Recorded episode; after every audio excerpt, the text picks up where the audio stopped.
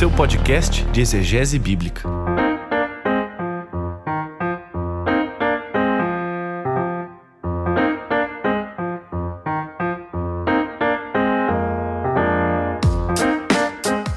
Olá, olá pessoal, aqui é o Paulo On e bem-vindo a Contexto, o seu podcast de exegese bíblica, episódio de número 9. E nesse episódio eu tenho um convidado muito especial. Trata-se do Dr. Steven Kirchner. O Dr. Steven Kirchner, para mim, é uma pessoa muito especial porque desde o começo do seminário até o fim, ele foi não somente o meu professor em diversas matérias, mas é uma das pessoas que eu considero um modelo, tanto como intelectual, como pastor, enfim, como homem de Deus e tem sido um privilégio muito grande desfrutar da sua amizade e também, de uma certa maneira, da sua mentoria.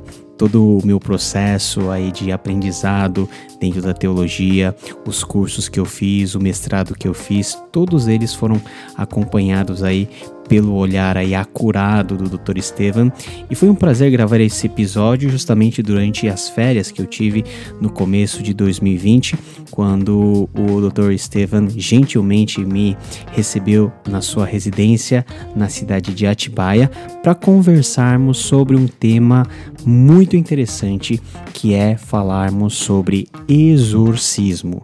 Exorcismo é o ato aí de expelir de alguém, seres espirituais da maldade ou das trevas, e é algo que Jesus ele fez de maneira muito frequente, de acordo com o relato dos evangelhos, e também vemos isso acontecer em atos envolvendo Pedro e até o apóstolo Paulo. Será que o tema do exorcismo ou falar dos seres espirituais do mal e das trevas é algo que continua relevante para nós hoje? Pensando de outra maneira, como que esse tema foi lidado nos evangelhos e particularmente no evangelho de Marcos, que é um evangelho curto, mas repleto de ação.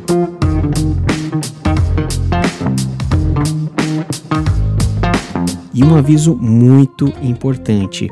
As edições Vida Nova gentilmente nos cederam aí a autorização de disponibilizarmos para você o link com o arquivo em PDF do artigo escrito pelo Dr. Estevam falando justamente desse tema amarrando o valente.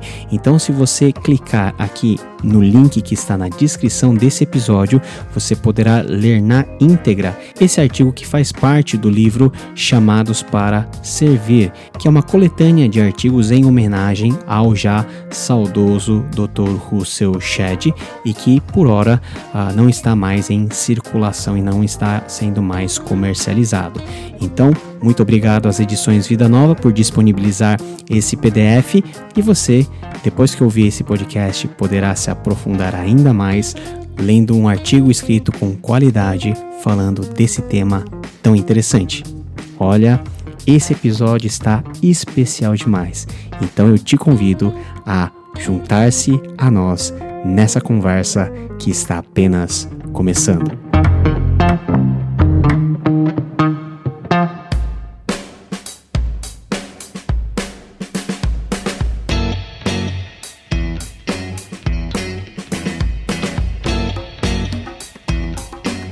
Pessoal, nós estamos aqui com o professor Steven Kirchner, que para mim é uma pessoa muito especial, participou de maneira bem intensa de todo o meu período aí de formação dentro do seminário. Talvez, professor, eu acho que o senhor foi a pessoa com quem eu mais tive aulas dentro do seminário. Eu posso contar mais de 10 matérias que eu fiz com o senhor e é um privilégio poder gravar esse podcast com o senhor aqui na sua residência, direto aqui de Atibaia. Uh, Bem-vindo ao nosso podcast.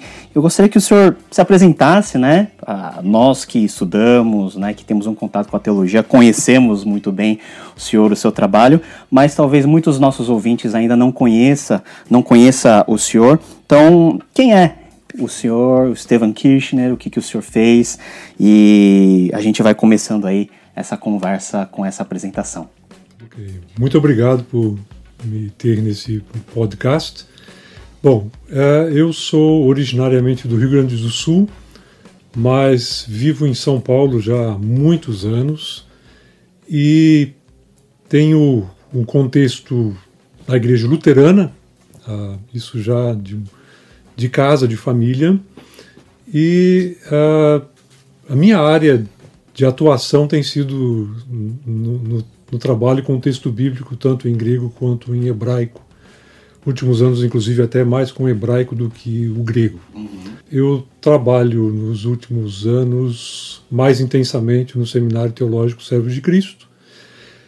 Minha formação foi a partir do seu início no Palavra da Vida, aqui em Atibaia mesmo. Depois eu estudei na Inglaterra, fiz um mestrado e um doutorado no London School of Theology. Também teve uma passagem de na época não se chamava isso, mas uma certa integralização denominacional uhum. no seminário, na faculdade da Igreja Luterana, uhum. lá em São Leopoldo, Rio Grande do Sul. Então, basicamente, é essa minha formação, um tanto quanto eclética, uhum. em termos de teologia e de, de Bíblia. E, como falei, a minha atuação principal tem sido no trabalho bíblico exegético e, e de teologia bíblica. Ah, fora da docência, eu trabalhei alguns anos, quatro anos mais especificamente, como pastor de tempo integral. Uh, continuo pregando hoje, inclusive até com compromissos fixos em igrejas. Essa é uma área de atuação que eu aprecio muito, a pregação, além das aulas. E também dedico um bom tempo do meu ministério ao trabalho literário. Com isso, tive o privilégio de participar de pelo menos três traduções da Bíblia em português, a nova versão internacional, a NVI, a Almeida 21 e mais recentemente a nova versão transformadora. Uhum. Basicamente, eu acho que é isso uh, que eu poderia dizer assim inicialmente sobre o meu meu contexto. Eu sempre penso no Senhor como uma mão meio que invisível, né, que está ao contato de muita gente, mas muita gente percebe, né, o seu nome ou a sua pessoa envolvida. Por exemplo, os trabalhos de tradução uh, feitos pela NVI, né, é, Almeida 21, NVT, são trabalhos muito importantes que trouxeram o texto bíblico para muito mais próximo da nossa realidade, em termos linguísticos, em termos de compreensão, e que tem lá muito da sua marca, particularmente no Novo Testamento, que é a sua área mais de especialização, né?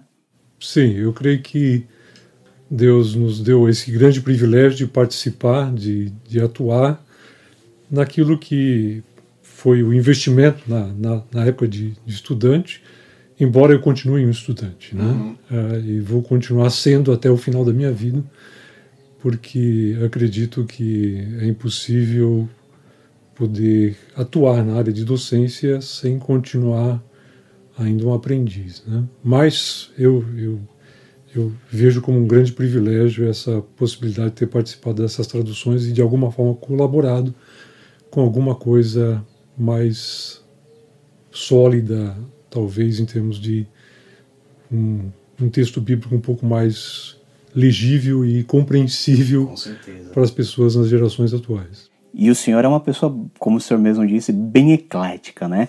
Descendente de alemão, Sim. luterano, apreciador de um bom rock. Sim. Né? Música clássica também. Música clássica também. E uma pessoa com uma habilidade muito grande em termos de línguas, né, de aprendizado de línguas e também no ensino de línguas. Né? Eu gosto muito de grego, né? Isso veio antes do seminário, mas foi muito potencializado por causa do Senhor, porque todo o meu grego foi ensinado pelo Senhor, né? O grego 1, 2 e 3. né? Então eu tenho boas lembranças, principalmente das provas que sim, o Senhor dá. É, eu, eu, gosto de dizer que eu me sentiria muito à vontade em Babel. Ah. Modéstia à parte. O senhor teria muito trabalho lá. É, sem dúvida.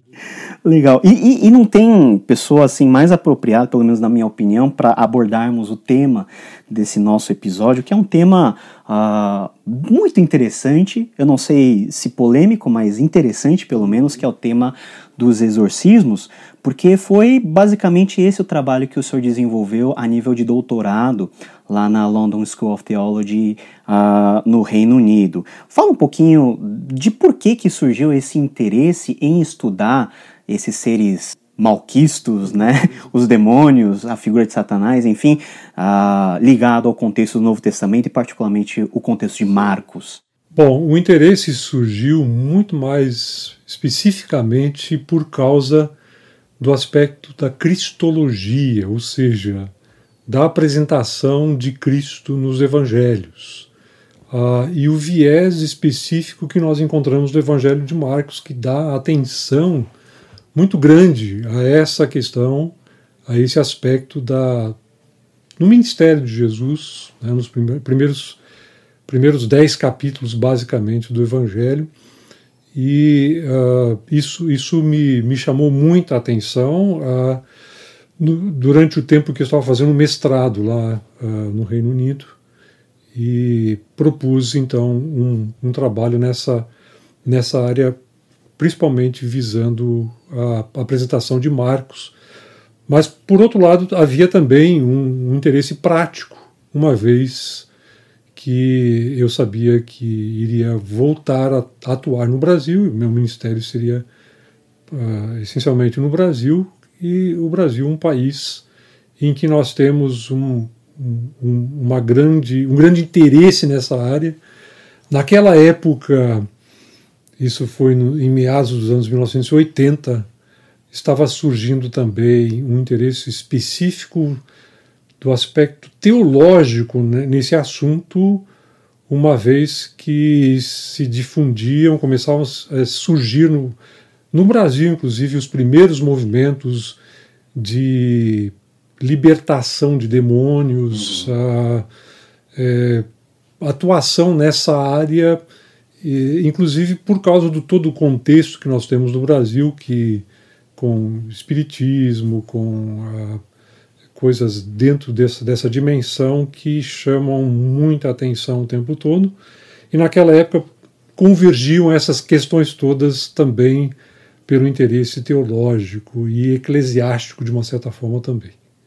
Então eu achei por bem trabalhar uh, no Evangelho de Marcos, uma vez que Marcos era dos evangelhos o que dava maior ênfase nessa atuação de Jesus.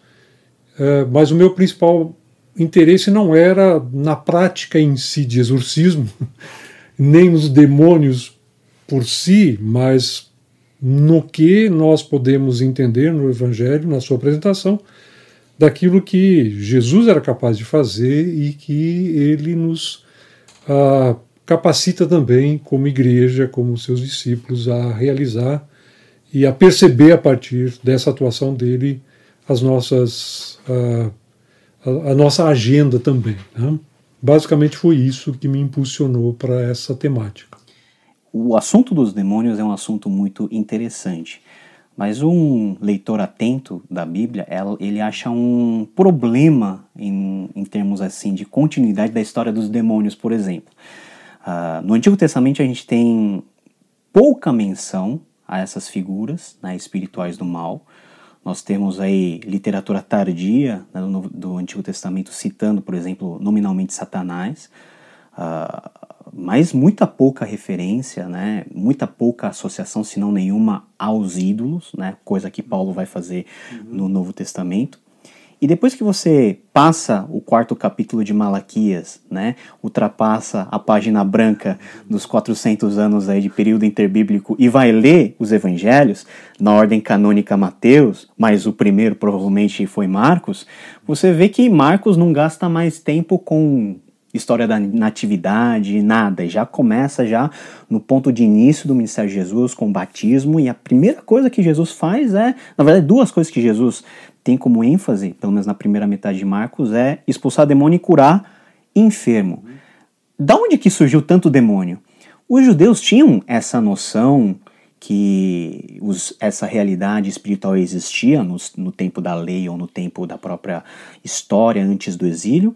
O que, que potencializou essa esse imaginário demoníaco, né, essa presença desses seres que vai culminar na efusão né, do aparecimento uh, dos demônios no Novo Testamento? Bom, no Antigo Testamento, de fato, como você mesmo frisou, nós temos poucas referências à atividade demoníaca uh, especificada no texto. Inclusive, as primeiras menções de Satanás no Antigo Testamento são menções um tanto quanto neutras. Uh, ele não é visto teologicamente como um ser necessariamente é, terrível e separado de Deus. Inclusive, ele faz parte, ele é convocado por Deus, a, comparece com os outros filhos de Deus diante de Deus, os anjos, para prestar contas. Né? E o livro de Jó começa assim. E é claro que nós notamos imediatamente ali alguma, alguma coisa relativamente a esse aspecto que depois se cristaliza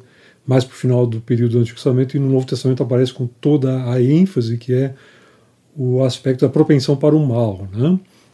Ah, mas no Antigo Testamento nós temos algumas poucas menções.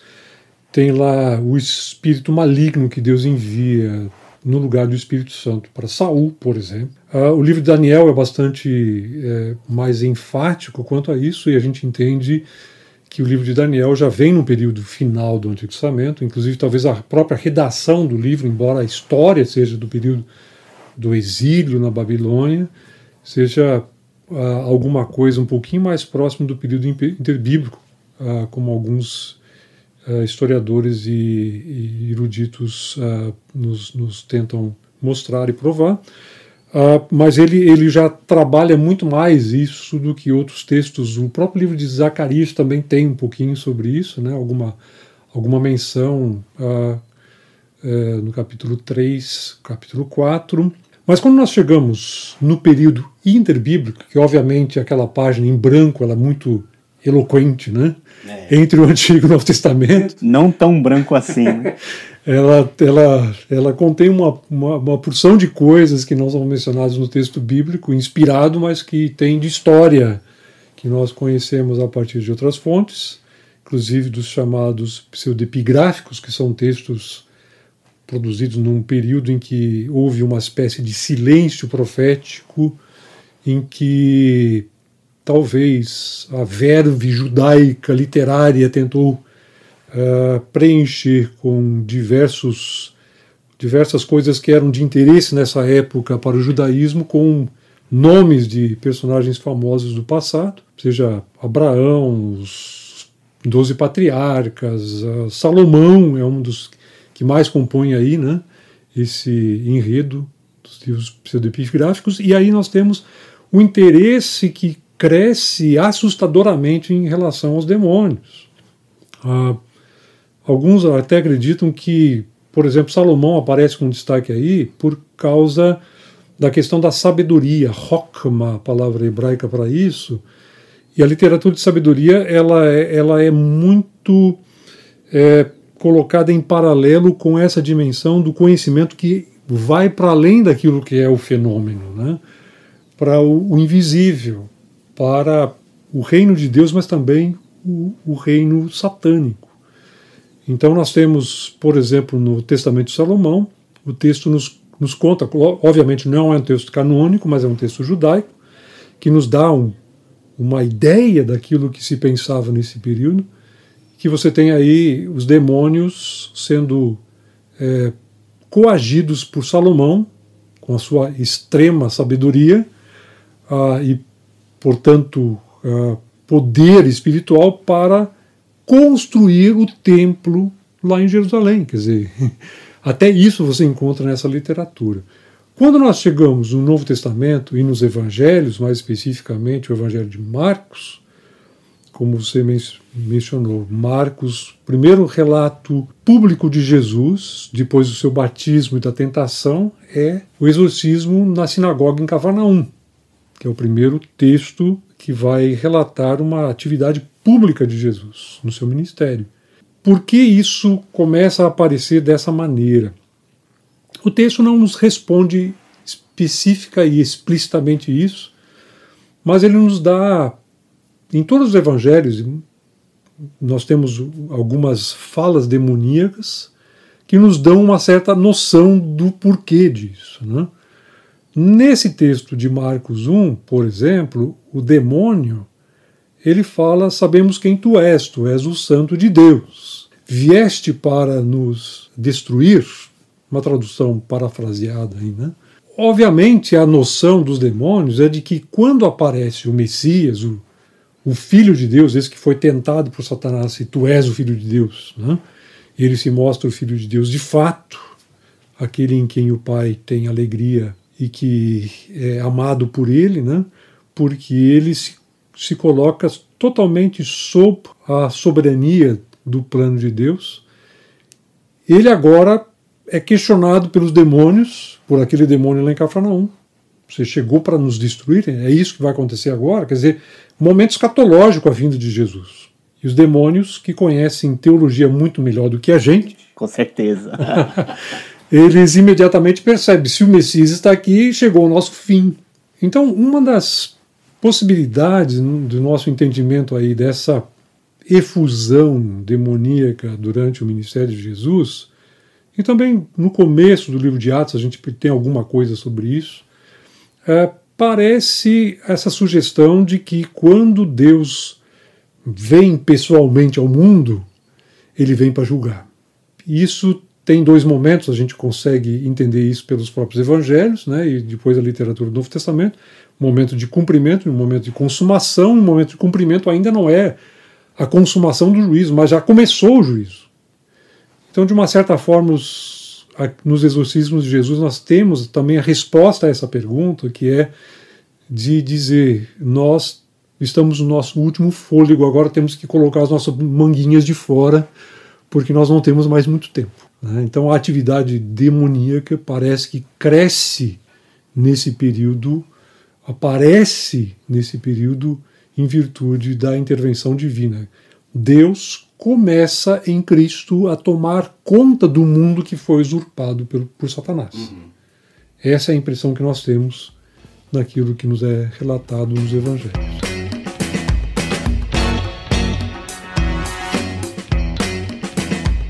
Todo tipo de feitiçaria, mal olhado, sapo com a boca costurada, despachos de todo tipo, como especialista eu posso garantir isso não existe.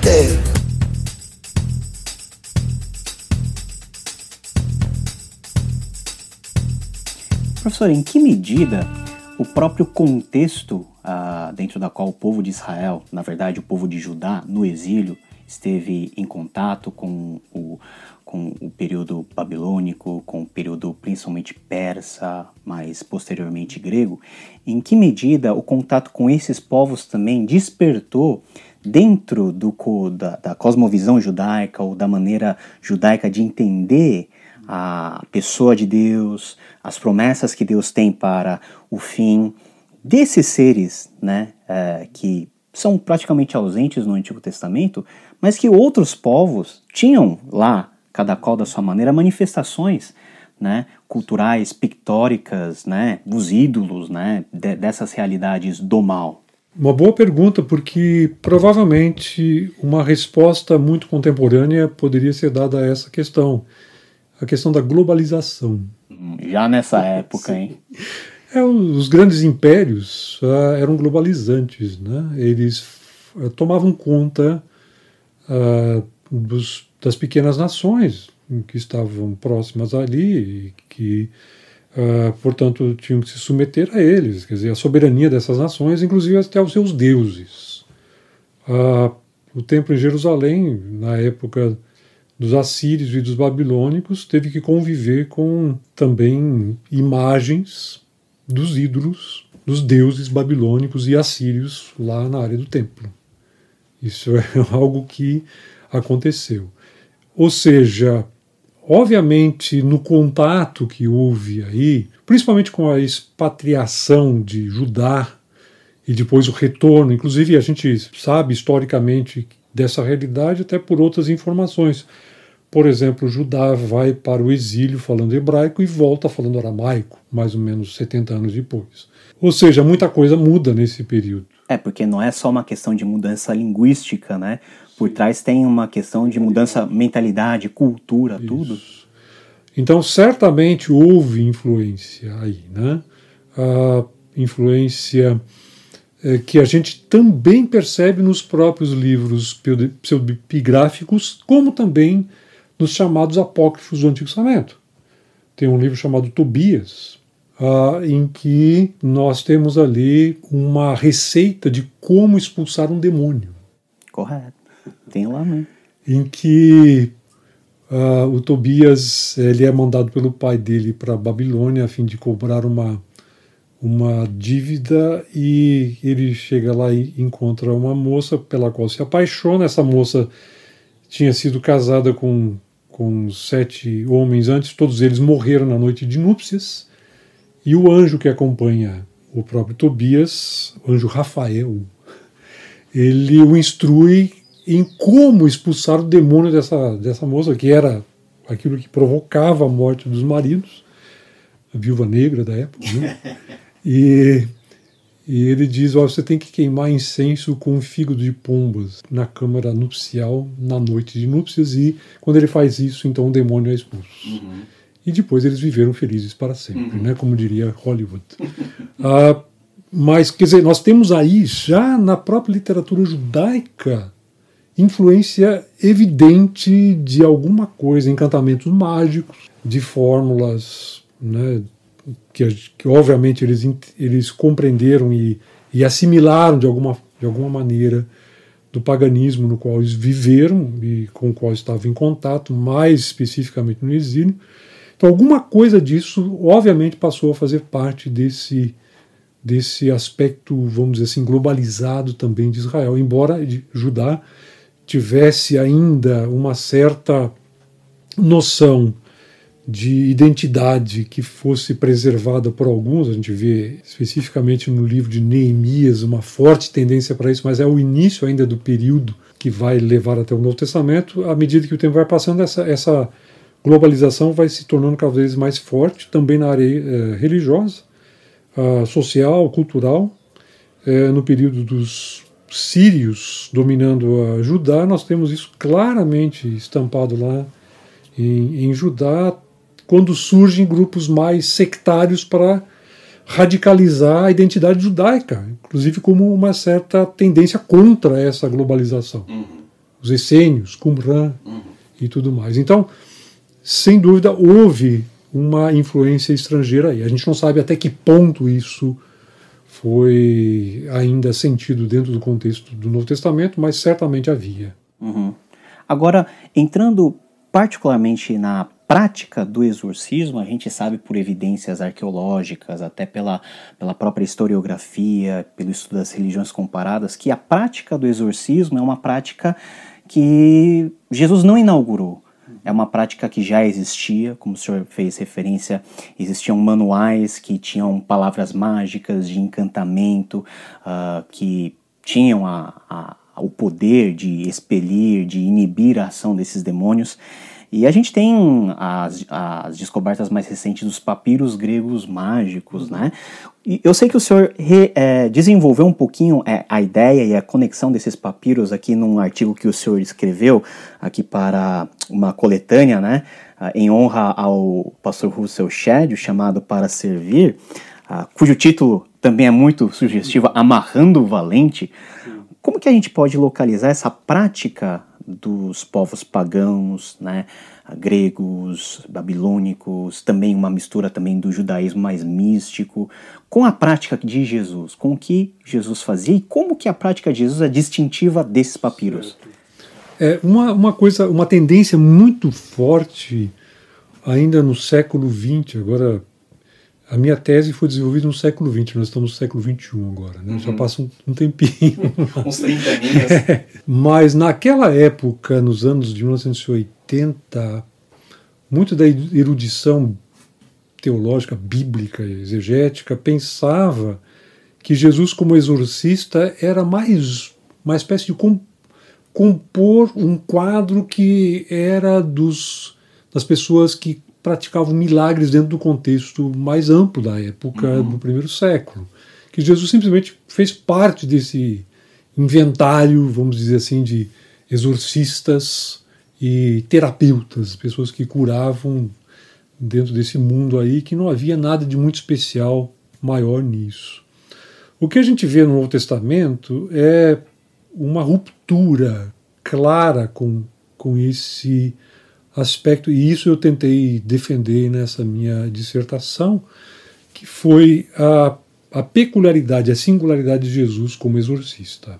A gente consegue ver um pouquinho disso no próprio Novo Testamento. Se você pegar, por exemplo, Atos capítulo 19, capítulo 18 começa com a atuação de Apolo em Éfeso, capítulo 19, Paulo lá em Éfeso. É, o texto nos diz ali que havia alguns homens judeus exorcistas ambulantes. Uhum. Quer dizer, tinha gente que fazia disso uma profissão naquela época. Uhum. Que chegaram também em Éfeso. E eles procuraram expulsar um demônio de uma pessoa, os sete filhos de Seva, que levaram uma sova dos demônios, né, do demônio. É, mas ali a coisa que chama atenção foi que eles não conheciam Jesus, mas conheciam alguma coisa da pregação de Paulo sobre Jesus, do Evangelho. Então a conjuração que eles usam, o palavreado mágico, né, fórmula mágica, a oração, é, a reza brava que eles usam, é nós expulsamos você em nome de Jesus a quem Paulo prega. Quer dizer, terceirizou. Né? Exatamente. Uh, quer dizer, o Novo Testamento testemunha desse tipo de atividade, inclusive no próprio judaísmo, que era algo que obviamente dava lucro. A gente não sabe da eficácia disso ou não. A gente sabe que Paulo, inclusive, diz lá em 2 Coríntios que os demônios se fazem se passam por anjos de luz e eles mesmos enganam, e muito disso, obviamente, provavelmente vai dentro dessa linha de engano. Mas o que a gente encontra em Jesus é um distanciamento muito grande, brutal em relação a essa, esse tipo de atividade, porque lá naquele exorcismo em Cafarnaum, no capítulo 1 de Marcos, Jesus manda os demônios silenciar, o demônio silenciar e simplesmente diz saia. E o demônio sai. E pronto, acabou. Nada de reza brava, nada de conjurações com diversos nomes diferentes de Deus, seja lá o que for. Palavras mágicas. Palavras mágicas ou macumba, seja lá o que for. Simplesmente a palavra autoritária de Jesus bastou. Então, nós vemos uma ruptura clara com aquilo que acontecia no mundo greco-romano em relação a essa literatura toda. Essa literatura que você menciona, os papiros mágicos gregos, são uma coleção de, de papiros que cobrem praticamente todo o período helenista, de 300 antes até 300 depois de Cristo. E, e tem ali é, coisas que vêm desde o Egito, passando pela Grécia, Roma, até a Mesopotâmia uma coleção, assim, uma espécie de antologia mágica, uhum. com fórmulas, com receitas, com mecanismos que eram usados para efetuar esse tipo de, de coisa chamada exorcismo. Em Jesus a gente vê uma, uma coisa que é, chama atenção pela simplicidade. Uhum. Não existe nada disso. E a ideia toda é autoridade. Inclusive, o capítulo 1 de Marcos diz no final desse exorcismo, lá na sinagoga de Cafarnaum, que as pessoas ficaram impressionadas com o ensino de Jesus, porque era esse o objetivo dele estar na sinagoga, seu ensino, e que esse ensino era com autoridade, porque até os demônios submetiam-se a ele. Ou seja, era um ensino em palavra e ação. Era alguma coisa que eh, a experiência mostrava esse homem naquilo que ele fala, ele comprova que isso tem autoridade, que é diferente daquilo que nós estamos acostumados no judaísmo, os escribas e fariseus, né, que tem um monte de notas de rodapé para tudo que dizem. Uhum, um monte de comentários. Isso, esse Jesus vem e diz e a coisa acontece. Todo tipo de feitiçaria, mal olhado, sapo com a boca costurada, despachos de todo tipo, como especialista eu posso garantir. Isso não existe.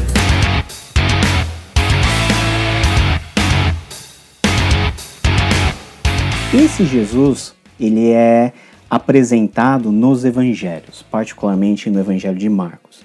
E Marcos começa já com uma sentença que a gente poderia gastar horas falando sobre ela, né? Arreto evangelio Jesu Christu Rio Teu, né? O princípio do evangelho de Jesus Cristo, Filho de Deus. Jesus ele é classificado como Cristo, remetendo todas as promessas do Antigo Testamento, a sua filiação com Deus, toda a questão que vem é, confirmar essa questão da pessoa e da autoridade de Jesus, que é suficiente para gerar todo um rebuliço nesse mundo espiritual do mal, né? Aos demônios, a todas essas forças adversárias à missão do filho aqui uh, na Terra. E na maneira como Marcos constrói uma narrativa rápida, uma narrativa que intercala uh, curas, exorcismos, que tem uma singularidade literária muito muito peculiar, aqueles sanduíches marcanos, né, que você começa uma, uma, uma história, depois você faz um recheio de outra história, termina com outra e assim vai em diante. Em termo técnico, para isso é interpolação. Interpolação marcana, né, o sanduíche aqui de Marcos, como que isso uh, é, ele, ele pode ser visível na, por exemplo, se a gente pode chamar assim, na relação que os demônios tinham com Jesus? Ou seja, por exemplo, os demônios ao olharem para Jesus, eles automaticamente sabiam que esse Jesus era o Filho de Deus? Somente olhando para ele, porque Jesus não precisou de falar nenhuma palavra mágica. Era algo mais direto. Então isso pressupõe que provavelmente os demônios sabiam algo desse Jesus que se eles não sabiam na sua plenitude no começo, eles foram tensionando, testando Jesus até para ver até onde Jesus ia a tentação, por exemplo, nos capítulos iniciais de Mateus, tudo isso parece que vai numa direção onde os demônios eles sabem quem é Jesus, mas não sabem tanto e eles vão meio que descobrindo como que essa dinâmica acontece em Marcos. Bom, uh, Marcos, pelo menos em duas oportunidades, ainda no capítulo 1, depois desse exorcismo em Cafarnaum, você tem a, o, o evento que sacudiu a cidade, né, que foi esse. Então as pessoas logo ficaram impressionados com Jesus, levaram seus doentes e parentes para a casa de Pedro, onde Jesus estava, inclusive Pedro curou a sogra de Pedro, eh, uhum. Jesus curou a sogra de Pedro. E ali logo o texto diz que Jesus curava muitos de suas enfermidades, mas também expulsava os demônios e mandava que eles calassem porque eles sabiam quem ele era. Uhum. A mesma coisa basicamente aparece depois no capítulo 3, versículo 12, quando depois de Jesus pregar o às margens do Mar da Galileia. Ah, muitas multidões vêm ali, ele cura muitas pessoas e expulsa muitos demônios também. E ali diz que eles sabiam que ele era o Filho de Deus. Uhum. E Jesus mandava que eles se calassem para não divulgar isso. Jesus não quer propaganda uh, a partir daqueles que são seus adversários. Uhum. Né? Uhum. Ele não quer essa propaganda barata, não. Mas esses textos nos dão a entender que a identidade de Jesus como Filho de Deus era transparente aos demônios. São seres espirituais e Jesus é a encarnação do Filho de Deus, ou seja, é o próprio Deus na, na forma humana. De alguma forma que nós não conhecemos, esse conhecimento espiritual era filtrado a eles. Eles tinham essa percepção. A primeira é, exclamação do demônio lá em Cafarnaum é essa: sabemos que tu és o santo de Deus. Que é interessante, que é seguida a, ao próprio relato do batismo de Jesus. Sim. Né? Quando acontece aí a manifestação visível, pelo menos visível e audível, né? Do Pai, do Filho e do Espírito Santo, e com certeza os demônios estavam assistindo isso e Sim provavelmente, não, não, sei, será que tiveram um clique? Ah, esse é o momento? esse é o cara? Eu acho que sim, eu acho que de alguma forma, nós estamos falando de coisas que nós não conseguimos entender porque nós temos a nossa limitação humana uhum. de percepção das coisas, mas o mundo espiritual é muito maior do que o fenomenológico que nós uhum. entendemos, né? Uhum. Então, de alguma maneira, isso filtra aí. E, e a atividade demoníaca, portanto, ela, ela acaba tendo um ímpeto muito maior em virtude desse aspecto de confrontação que agora se estabelece. A própria tentação de Jesus em Marcos, ela é a mais resumida dos evangelhos, né? É, dos sinóticos, porque não é relatado o que, que acontece ali, só diz que Jesus passou 40 dias e 40 noites sendo tentado no deserto por Satanás. Não dá os detalhes como nós temos em Mateus e Lucas. Só diz que ele acabou sendo servido pelos anjos, uhum. estava entre as feras, entre uhum. os seres adversos. A, alguns entendem até que a palavra feras aí se relacione a essa ideia demoníaca. Mas todo o enredo de Marcos foca nessa confrontação que vai acontecendo vez após vez. E é interessante, como você mesmo mencionou antes, que Marcos, sendo o mais sintético dos evangelhos, é o que mais dá espaço para isso, em termos de menções dessa atividade de Jesus, como também de tamanho de texto. Uhum. Se você comparar os textos paralelos, Marcos ganha de todos eles sempre. Então, nós temos claramente aí Marcos fazendo questão de apresentar esse aspecto como constituinte daquilo que é a identidade de Jesus para os seus leitores. Uhum. E aqui uma questão que talvez se encaixa com essa da introdução do Evangelho, que na realidade Marcos é o Evangelho que é o único que é chamado de Evangelho dentro do próprio texto. Né? Uhum. Ele cria um gênero literário isso. aqui, né? Aparentemente é isso que acontece. Mas ele, ele menciona também que Jesus é filho de Deus. Uhum. Embora ele seja chamado de Cristo, Messias, filho de Deus é o título cristológico mais importante para Marcos. Mas, peculiarmente em Marcos, é o único título que os seres humanos não confessam que Jesus é. Uhum. Os seres humanos chegam ao ponto de dizer, como Pedro lá no capítulo 8, tu és o Cristo. Ponto. Em Marcos. Uhum. Em Mateus, filho de Deus. Mas em Marcos é só, tu és o Cristo. Ah, o único ser humano que confessa que Jesus é o Filho de Deus é o centurião romano encarregado da sua execução, lá no capítulo 15. Gentil. Um gentil, no capítulo 15, versículo 39. Uhum. Este verdadeiramente era o Filho de Deus. Uhum. Todos os outros seres que confessam que Jesus é Filho de Deus são seres sobrenaturais, demoníacos. Uhum. então parece que existe aí uma fixação nesse título como também uma forma de veicular a identidade de Jesus nesse evangelho. Para quem esse evangelho foi escrito? Obviamente não para judeus. Uhum. Porque nós temos ao longo de toda a narrativa a tradução de expressões hebraico-aramaicas né, que aparecem no texto para o grego. Lá no segundo século, Papias que é mencionado por Eusébio na história eclesiástica, que vem mais, de, mais tempo depois, ele menciona que Marcos escreveu esse evangelho a partir das exposições que Pedro deu em Roma. Então é bem provável que o evangelho de Marcos se destine aos romanos, aos cristãos romanos. Os evangelhos sempre têm como destino comunidades cristãs, para equipá-las, para instruí-las na fé, a fim de que elas pudessem fazer o seu serviço, o seu ministério. Então, peculiarmente aí, Filho de Deus sobressai. Sim.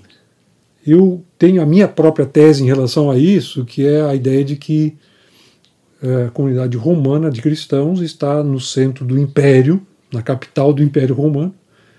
O imperador ele tem como título Filho de Deus. Desde Augusto, isso aparece nas moedas romanas. Né?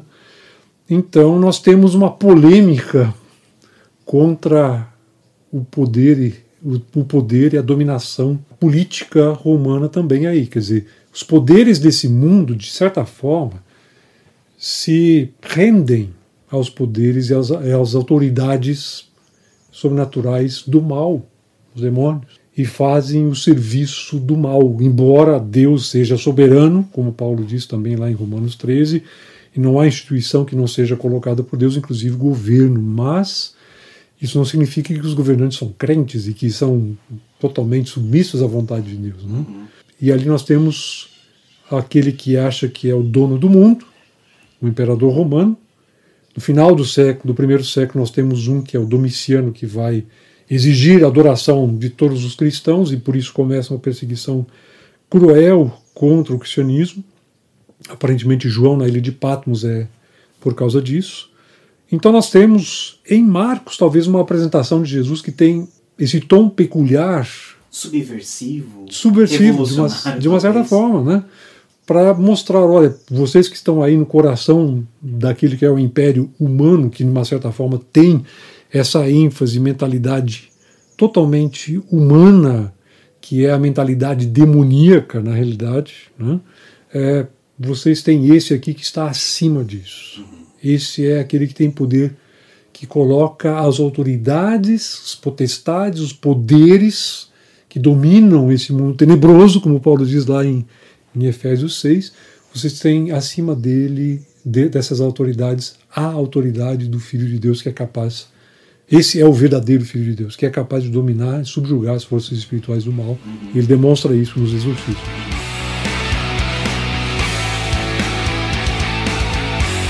Todo tipo de feitiçaria, mal olhado, sapo com a boca costurada, despachos de todo tipo, como especialista eu posso garantir.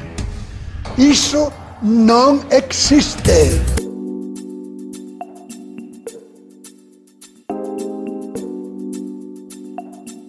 É, é, interessante essa forma uh, que os cristãos gentios da comunidade que das comunidades que receberam esse evangelho tinham em associar as coisas. Né? Provavelmente quando eles li, leram né, o evangelho, eles sabiam mais ou menos do que Marcos estava falando, faziam essas relações.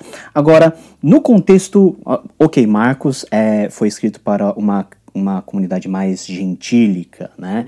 Uh, agora, voltando um pouquinho para a comunidade mais judaica, quando uh, os judeus convertidos ao cristianismo eles liam sobre o exorcismo, sobre essas peculiaridades, e na cabeça deles era clara a conexão de que esses exorcismos também faziam parte das atribuições do Messias, daquele que eles estavam esperando para redimir Israel, para prosseguir o trono de Davi, para trazer um, uma época de paz e segurança plena. Eu acho que, de uma certa forma, sim, mas isso por outras vias, né, uhum. por outros caminhos.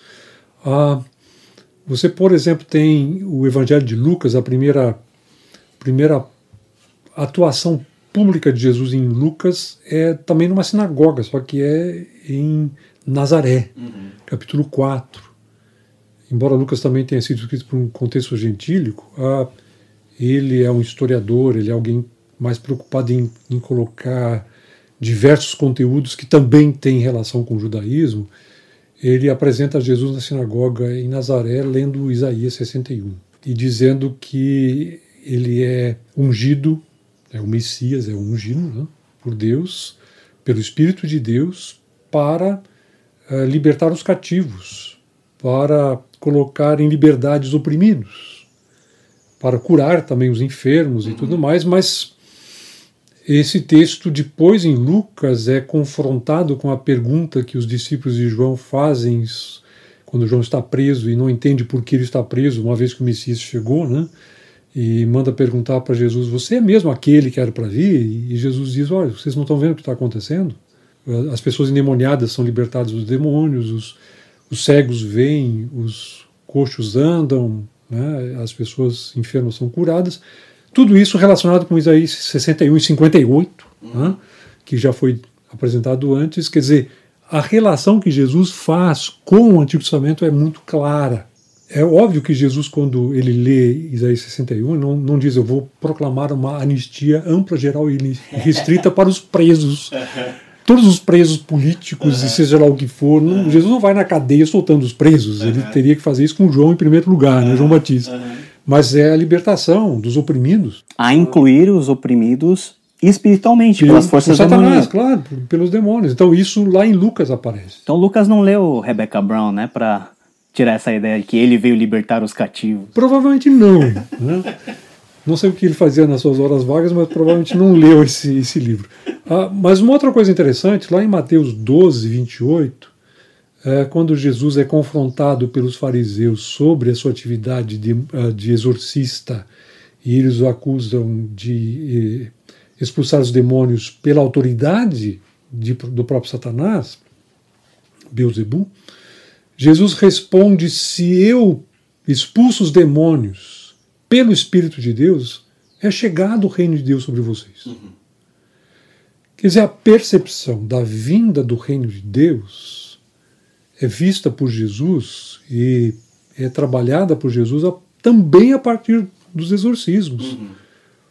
quando Jesus expulsa os demônios, ele está provando não só a sua autoridade superior às forças espirituais do mal, mas também está vencendo aquele que domina esse mundo e o reino de Deus começa a fazer campo, a ter, estabelecer cabeças de ponte, como se diz militarmente, né, falando no campo de batalha, dentro desse mundo. Ou seja, o reino de Deus começa a conquistar espaço. Uhum.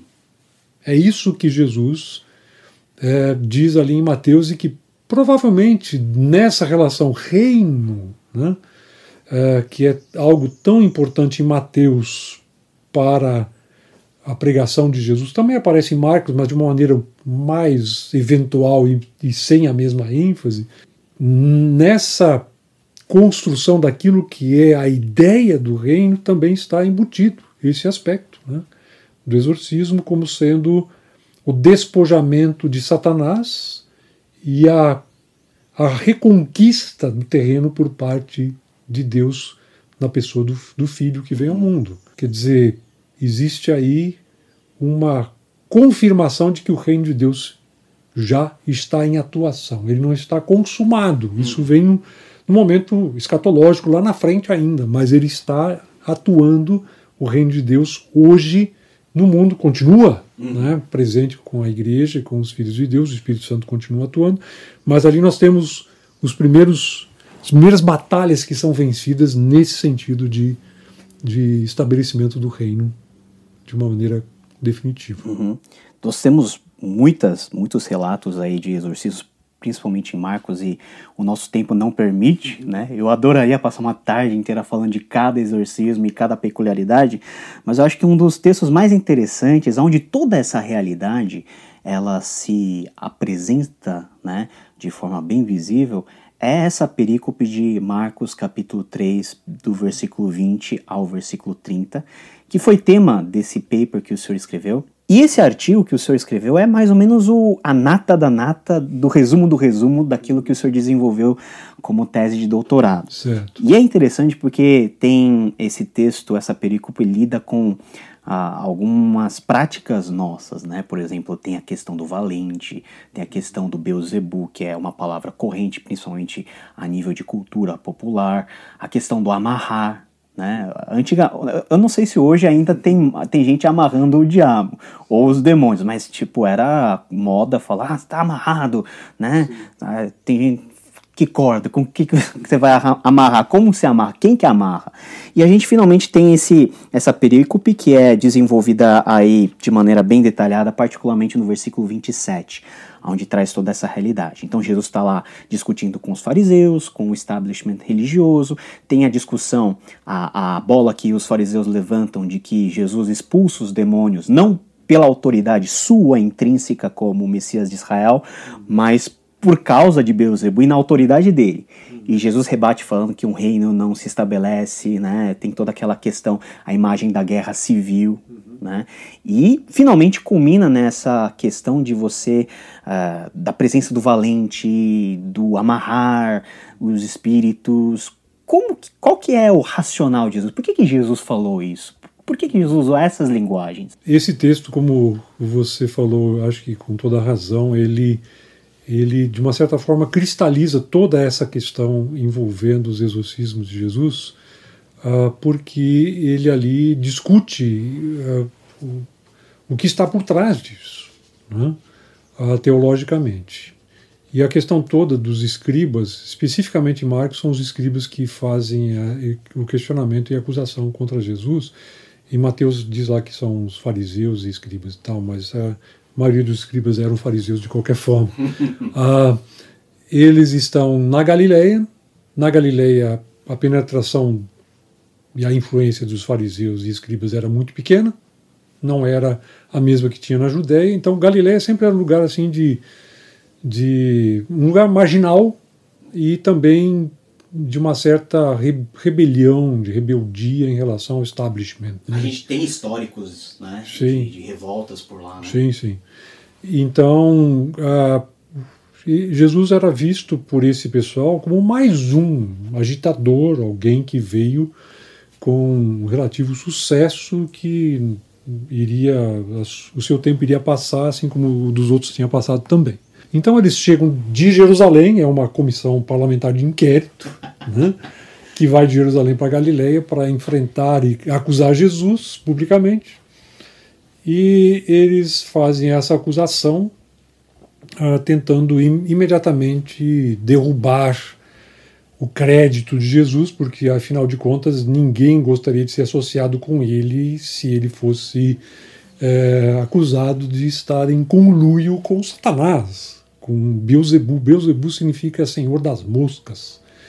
É um termo que aparece lá no começo de Segunda Reis, né, uhum. sobre um Deus que foi consultado por um dos reis de Israel na época.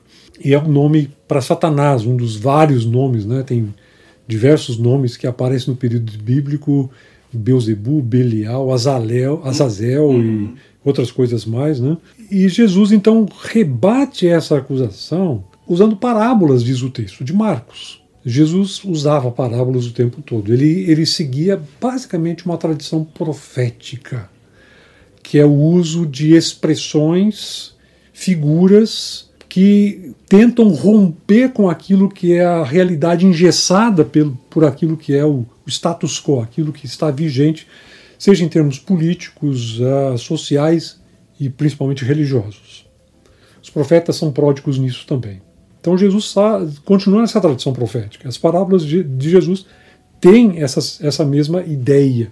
Então, ele inicialmente, como você falou, fala sobre guerra civil, porque se Satanás expulsa Satanás, ele, ele acabou, não tem como permanecer.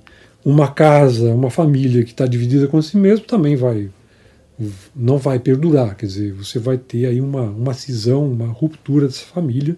E aí então ele vai para para a última parábola que ele usa, que é do valente. O texto de Marcos deixa bem claro que se trata de uma parábola, de uma figura para estabelecer a conexão com aquele, um nexo com aquilo que, era acusação. Mas essa última tem um outro desdobramento que é mostrar por que Jesus faz o que faz, não pela autoridade de Satanás. O despojamento do valente, ou seja, alguém que enfrenta um que é forte, quando fala valente, está falando de um homem de guerra, um, uhum. alguém com armadura, alguém, um soldado romano, por exemplo, preparado para a batalha. Alguém que enfrenta esse que está aparelhado para a guerra tem que ser muito melhor, muito mais bem aparelhado do que ele para vencê-lo. E Jesus disse então que ele é capaz, né, esse que é mais forte é capaz de vencê-lo, de imobilizá-lo. O amarrar tem essa, essa ideia de deixá-lo ineficaz naquilo que ele faz, de lutar, e portanto despoja os seus bens, quer dizer, essa é uma, uma coisa comum em guerra. Você uhum. vence o inimigo e você leva como recompensa aquilo que é, é propriedade, são os bens de quem é vencido. Os exorcismos de Jesus são o despojamento dos bens de Satanás, porque os, os minions de Satanás né, são seus, seus subalternos que o servem de uma maneira completamente cega. Né, são os demônios. E eles estão a serviço dele. Mas à medida que Jesus vai vencendo os demônios, significa que Satanás está sendo vencido. À medida que Jesus expulsa os demônios, significa que o poder de Satanás, do valente, está sendo, de uma certa forma, imobilizado e, portanto, ele não consegue operar como operava antes. Então, basicamente, é isso que ele está dizendo. É, o pessoal na, naquela época, nos anos de 1980, usava muito essa expressão amarrar, no início dos anos 90 também. Foi uma onda naquele período, né? Está amarrado. Né? Ministérios de libertação e outras coisas mais. Uhum. Como se ali tivesse uma ordem de Jesus e uma, uma prescrição de como exorcizar para a igreja. E o texto nunca pretendeu isso. Nem em Marcos, nem em Mateus e muito menos em Lucas. Ah, inclusive o paralelo em Lucas, agora não me lembro qual é o versículo, mas é no capítulo 11 de Lucas, em que nós temos a mesma descrição, com as mesmas coisas que são apresentadas, mas com algumas diferenças. Em Lucas diz que quando ah, ah, aquele que é mais forte enfrenta o homem que está pronto para lutar, que é o valente, ali não usa a palavra valente especificamente, mas consegue vencê-lo, ele despoja os seus bens. Ele não usa a palavra amarrar ali. Uhum. Então, obviamente, amarrar aqui não é uma questão assim sine qua non, uma expressão. É secundário, É uma, né? é uma expressão. Parece que o despojar é mais importante. Exatamente. É uma expressão que simplesmente diz que é necessário ter alguém que é mais forte para imobilizar quem é forte, do mais forte que nós, né? Ah, com os demônios, para poder im- im- ah, despojar os seus bens. Quer dizer, Satanás já está vencido por Cristo. Ele venceu na tentação, de uma certa forma. né? Ele agora está despojando os, Satanás com a expulsão dos demônios. Basicamente isso que o texto quer dizer. Então, as duas primeiras parábolas, a da casa e a do reino dividido, casa dividida e reino dividido, mostram o absurdo da acusação que ele expulsa demônios para Satanás. Satanás não pode ir contra ele mesmo, quer dizer, seria guerra civil, não, não sobra nada no final, né? Mas a parábola do valente é para mostrar que Jesus é superior a Satanás e por isso é capaz de vencê-lo. E as evidências são os exor- exorcismos.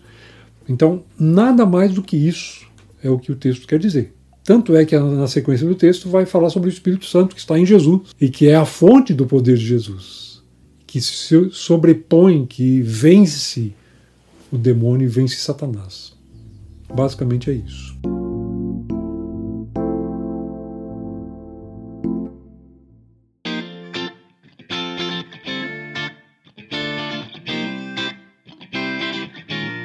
Já caminhando para o nosso pro final do nosso episódio, quais poderiam ser as aplicações ah, que nós podemos tirar da, da questão dos exorcismos que Jesus praticou nos evangelhos, mais especificamente em Marcos, onde há toda essa preocupação de apresentar a real identidade desse Jesus, que é filho de Deus, que se contrapõe, que é soberano a um filho de Deus já presente na época, que é a própria pessoa do imperador e a figura do Império Romano. Hoje, nesse mundo onde é, ainda nós temos a presença desses seres malignos e onde ainda nós sofremos as consequências desse mundo, desse sistema que ele está. Esse mundo tenebroso. Esse mundo tenebroso, cada vez mais tenebroso. E às vezes nós ficamos, como igreja, nas nossas práticas, a gente fica detido com aspectos tão secundários e a gente esquece do mais importante que não são fórmulas para expulsar demônios, nem o fato da própria, do próprio exorcismo por si, mas em nome de quem nós fazemos. E quando nós falamos de em nome de Jesus, nós estamos fazendo referência direta não à fórmula do nome de Jesus, mas à pessoa de Jesus. Levando em conta tudo isso, como que a gente pode lidar com a questão da presença do, do diabo e dos seus demônios nesse mundo? E como nós podemos reafirmar o senhorio de Cristo sobre todas as coisas, mantendo a certeza de que Cristo, no dia escatológico, ele colocará, como o Tom Wright fala, todas as coisas no seu devido lugar e que todo esse caos vai ser acalmado, né? Deus vai julgar todas as coisas. Bom, essa última coisa que você falou é importante. O livro do Apocalipse mostra claramente que é, a última palavra é de Deus, né? e que as forças espirituais, espirituais do mal são vencidas finalmente. E aí então o reino é estabelecido de maneira completa sobre o mundo. Ah, mas enquanto isso, que é o enquanto isso somos nós, né? Hoje. Dentro desse contexto aqui, desse mundo tenebroso, nós temos que lidar com esse tipo de coisa. É claro que uh, o Evangelho de Marcos, por exemplo, no capítulo 9, vai sugerir o que nós devemos fazer quando defron nos defrontarmos com esse tipo de coisa. Ali em Marcos 9, fala de um pai que traz um filho que é endemoniado, que tem convulsões, para procurando Jesus, mas não encontra Jesus porque ele está no monte da transfiguração com os três discípulos. Encontra os outros discípulos e ali ele ele quer ver Jesus, mas como Jesus não está presente, uh, os discípulos dizem: Nós podemos dar conta do recado. Né? Porque nós já fizemos isso, capítulo 6 de Marcos diz que Jesus mandou os discípulos num estágio, deu-lhes autoridade sobre os demônios e para curar. Então eles certamente pensavam: olha, nós já passamos por isso, temos experiências com isso, pode deixar conosco, nós vamos dar conta do recado. E não conseguem. E quando Jesus desce do monte, encontra lá uma multidão agitada e o episódio que nos é descrito ali, em que Jesus finalmente expulsa o demônio e tem um diálogo muito interessante, bonito até com o Pai. Né? Ajuda-me na minha falta de fé, o Pai declara para Jesus. É a maior confissão de fé que alguém pode fazer. A sua falta de fé, né? E no final Jesus diz assim, quando os discípulos perguntam para ele por que nós não podemos expulsar o demônio. E Jesus diz: olha, esse tipo de coisa, não é essa espécie de demônio, é esse tipo de coisa, demônios, uhum. só é possível é, expulsar com oração. E alguns textos acrescentam jejum, jejum. alguns manuscritos. Uhum. Jejum e oração estão relacionados. Ou seja, a autoridade que nós temos nunca é nossa, é sempre derivada. A autoridade quem tem é Jesus. Uhum. Eu não tenho autoridade nenhuma. Eu fico muitas vezes perplexo quando se fala por aí, às vezes, de autoridade pastoral. Até se enche a boca assim mais para falar sobre isso. Que autoridade, autoridade, pastoral é essa? Nós não temos autoridade nenhuma. O pastor é um empregado que trabalha para o patrão, que é o dono do rebanho. Uhum. Pedro até diz alguma coisa sobre isso lá em 1 Pedro capítulo 5. Então, antes de nós pensarmos de nós termos qualquer autoridade, temos que lembrar que nós somos apenas instrumentos, ferramentas, servos daquele que é Senhor e que tem toda a autoridade, como o Evangelho de Marcos mostra. E fazer isso com todo com toda submissão e não com arrogância e com presunção, achando que nós temos poder de nós mesmos. Essa é uma coisa. Mas um outro detalhe que eu gostaria de deixar aqui como conclusão para essa nossa conversa, que eu também acho que é muito curta, ah, é o fato de que nós não devemos ficar tão impressionados com exorcismos em si.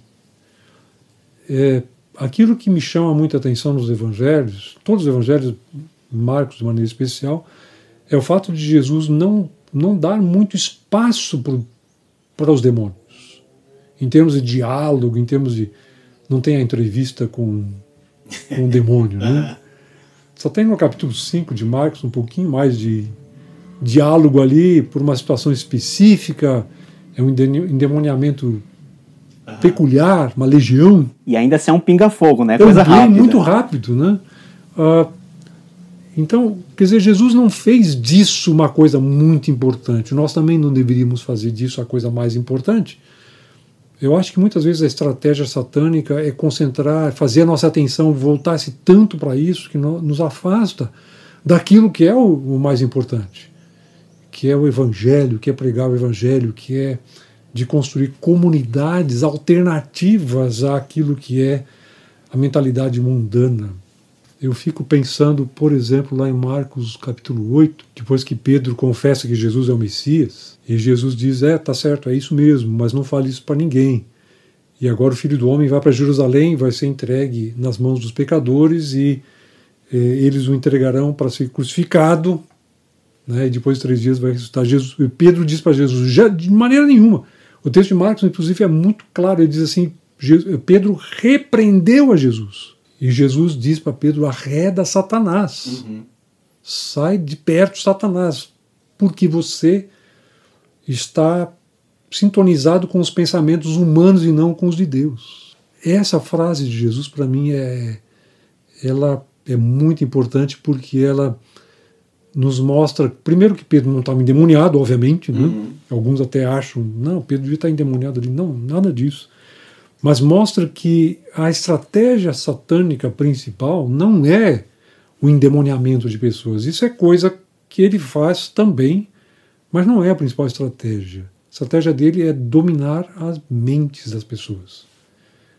Não porque ele consegue entrar na nossa mente, ele não consegue fazer isso eh, de maneira direta, mas de maneira indireta. Ele fomenta uma mentalidade anti-Deus. Ele fomenta uma mentalidade meramente humana, como ele fez desde o início. Gênesis 3. Vocês não querem ser iguais a Deus, como Deus? Vocês não querem ser como Deus? Simplesmente rompa com esse negócio aqui. de dominação, de você ser escravo desse Deus aqui. Faça por, por você mesmo as coisas. Seja autônomo, né? Autonomia completa. O ideal da, do iluminismo. Esse tipo de pensamento é satânico por natureza. Uhum. Então, antes de ficar obcecados por aquilo que são as coisas que muitas vezes tentam nos desviar a atenção, e certamente os exorcismos e as confrontações demoníacas que Jesus teve não são a coisa mais importante, mas mostram quem ele é e o que de importante ele tem pra, como, como identidade, como filho de Deus, de poder que ele tem. Isso nos também deveria servir de exemplo e modelo no nosso próprio ministério. A nossa luta não é contra carne e sangue, mas é contra as forças espirituais do mal. Mas é interessante que quando Paulo, lá em, Efésios 6, fala sobre a armadura que nós devemos vestir para a luta, ele fala de coisas que acontecem aqui embaixo e não lá em cima. Uhum. Na dimensão espiritual, mas na dimensão da carne e sangue. Porque ele fala de da palavra de Deus, da espada do Espírito, que deve ser a coisa, a luta, a luta precisa disso, de equipamento para vencer o mal. Então a espada do Espírito, a palavra de Deus, a pregação do Evangelho, o anúncio do Evangelho, é isso que deve ser a prioridade. Eu trabalhei uma vez uh, com um, um retiro de uma igreja estava passando por uma dificuldade muito grande, tinha tido um pastor, foi naquela época dos anos 1980, no finalzinho dos anos 1980, uma igreja que tinha tido um pastor que achou que a, a, a atividade principal da igreja era exorcizar pessoas endemoniadas, mandar embora demônios. Então todo culto que, que não tivesse alguém possesso e um exorcismo não, não seria um culto legítimo. Deus não estava lá. Deus não estava lá. É, passaram alguns anos, uns três, quatro anos, a igreja não aguentou mais isso. E esse pastor foi embora e eles me chamaram para recolher os cacos agora. tinha mesmo voltado da, da Inglaterra, né, do, do período lá em que eu tinha estudado o assunto. E é interessante ver como esse pessoal estava percebendo, é, de fato, nós colocamos a nossa concentração, nosso esforço, todo o nosso potencial naquilo que era periférico. Uhum. Numa coisa que é importante, tem a sua importância, é claro, mas que não pode tomar conta do espaço do nosso ministério. Eu acho que nós muitas vezes nos deixamos levar por aquilo que é sensacional, por aquilo que é fantástico, fantásmico muitas vezes, é. e, e, e acabamos também canalizando os nossos esforços para isso. Isso nos desvia daquilo que é o nosso ministério, que é a, ser nesse mundo a comunidade alternativa de Deus, a igreja, né, para mostrar que o reino de Deus é uma possibilidade para um mundo que está absolutamente desorientado. Uhum. A palavra para o mundo de hoje é essa: desorientação. Ovelhas sem pastor, como Israel. Nós somos enviados para o meio de pessoas assim que precisam de orientação a partir da palavra de Deus, o Evangelho, e de, depois de, de receberem o Evangelho, orientação para a vida com os valores do reino. A gente falou esse episódio inteiro em como talvez as forças do mal eles identificavam em Jesus o Filho de Deus. Agora, a última pergunta para a gente terminar: em que medida as forças do mal nos conhecem?